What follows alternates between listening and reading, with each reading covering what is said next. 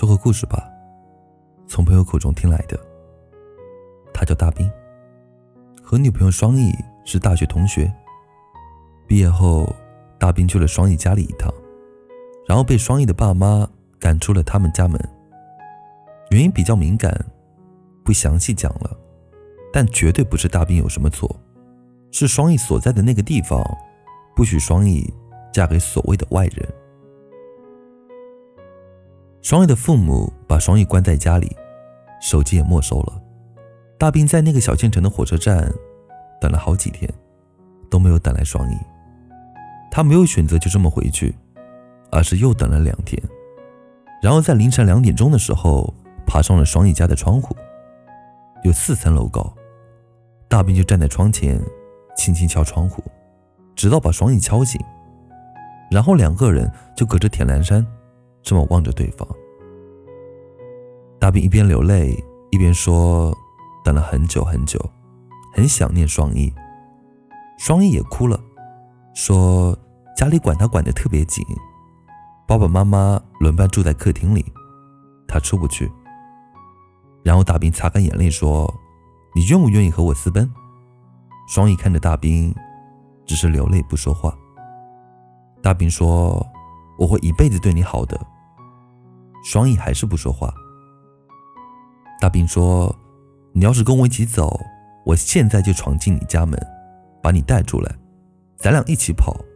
我要是被警察抓了，什么事都推到我头上。你要是不说话，我现在就走了。”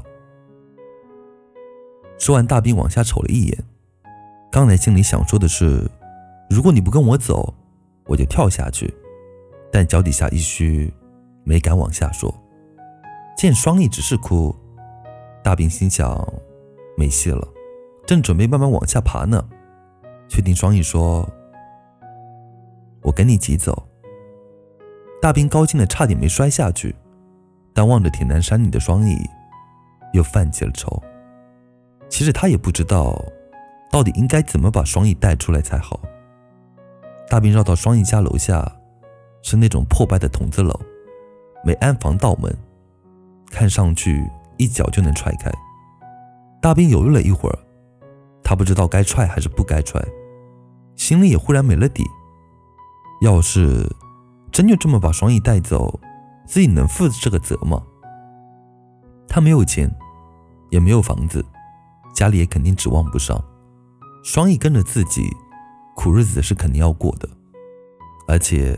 他也没这个自信，就一定能让双翼跟着自己过上好日子。转了两圈，最后还是站在门口，鼓起了勇气。不管以后了，因为大兵知道，他现在唯一能做的，就是不让双翼失望。于是大脚抬起，刚要用力踹下去，门从里面开了一道缝，双翼穿着睡衣睡裤走了出来。大兵还没有反应过来呢，双翼就朝他挥手。意思是，赶紧走。然后两个人轻手轻脚的下了楼。凌晨两点，那个小县城的街上格外空旷，深秋时节，格外清冷。大兵就这么牵着双翼的手往火车站的方向走。只是，在他的脑子里面，其实还没有转过弯来。他既不知道眼前到底在发生什么事，也不知道。接下来要和双翼去哪儿，并且最重要的是，大兵口袋里的钱快花完了，却连份工作都没有。大兵说：“其实他也不知道自己到底是怎么从那段日子走出来的。回忆起来，全部都是绝望，一点也没有想象中关于爱情的美好。两个不谙世事的人就这么一时兴起的私奔了。”从此，双翼彻底和父母分开，身边只剩下了自己。两个人跑到了火车站，买了最近时间的火车，然后一起去了上海，就是他们一起念书的城市。他先是跟朋友借了笔钱，在浦东租下一间合租房，和双翼挤在那个窄窄的卧室里，根本来不及享受什么爱情。大兵说：“唯一知道做的事。”就是找工作，不停的找工作，因为怕饿死，也怕辜负了双翼。很快找到一家，工作稳定下来，那样的生活过了大概有半年吧。但是在上海的消费本来就不低，两个人过的日子并不宽裕。每到深夜来临，大兵睡不着的时候，其实心里会想很多很多事。尤其是当初他带着双翼一起离开那个县城，到底是不是正确的？以及睡在身边、呼吸安稳的双翼，自己对他到底还有爱吗？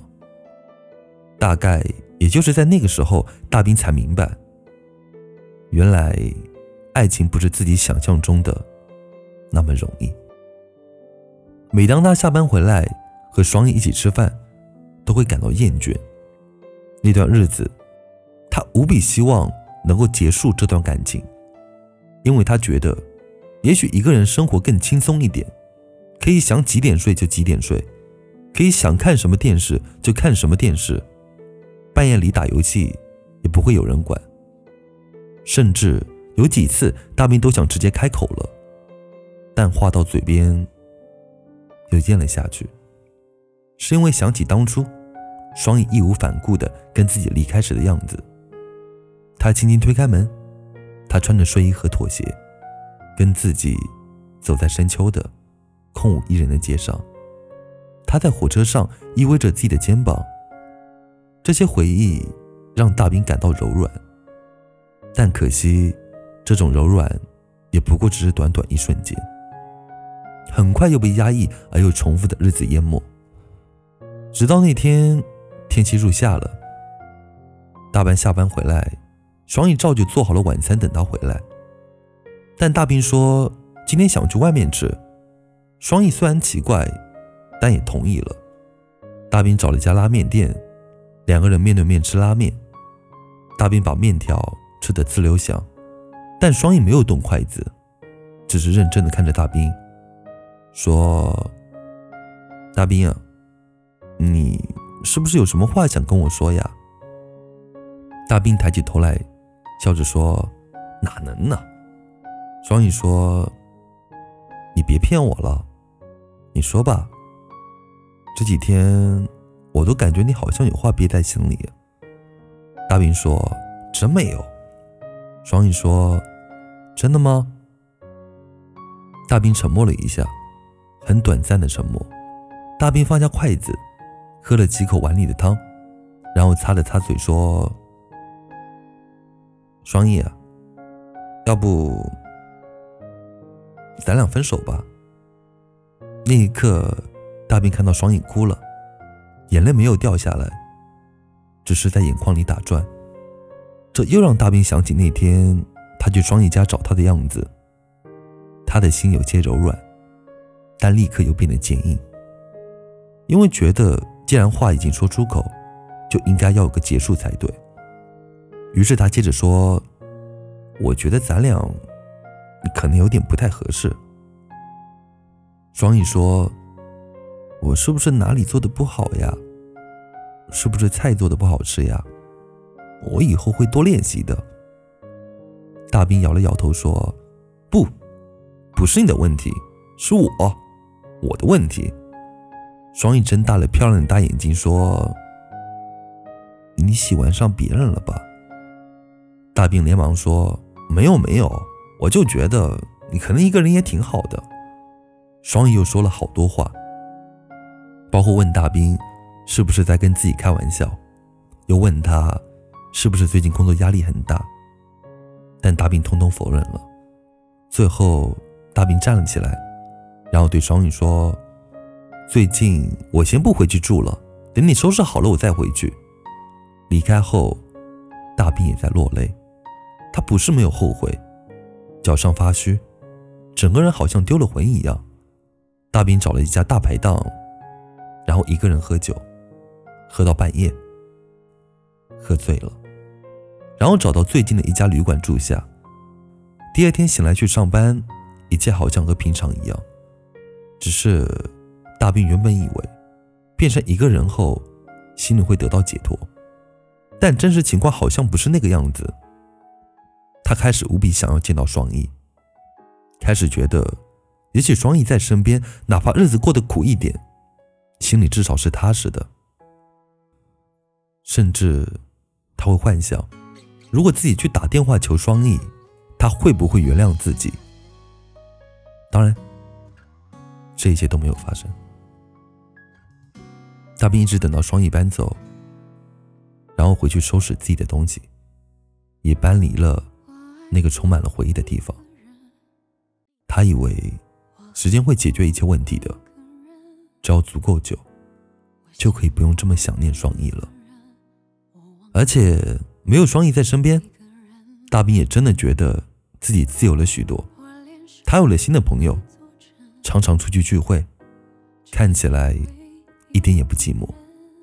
直到那天晚上，半年后的那个晚上，大兵忽然接到一个电话，来电显示是双翼的那个小县城，时间是午夜凌晨两点钟。大兵看着电话上的那一串数字，不知道为什么，和双翼相处的点点滴滴再次涌入脑海。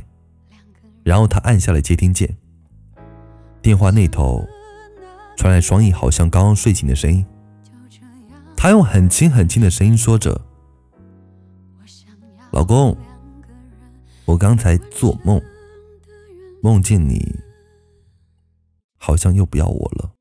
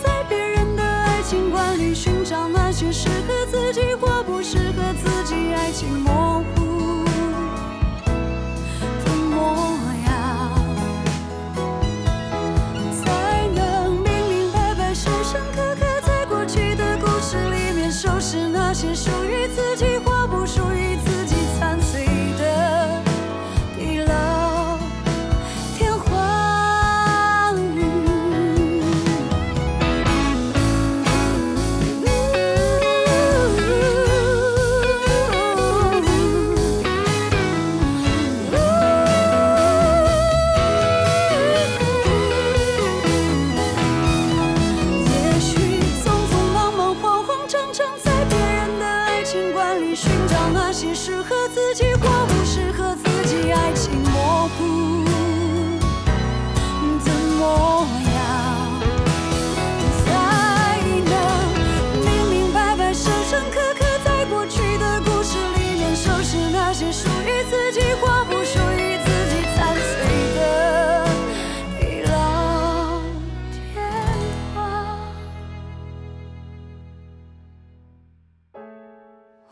过那个人现在是谁的人？那座城，那扇门，只有灯，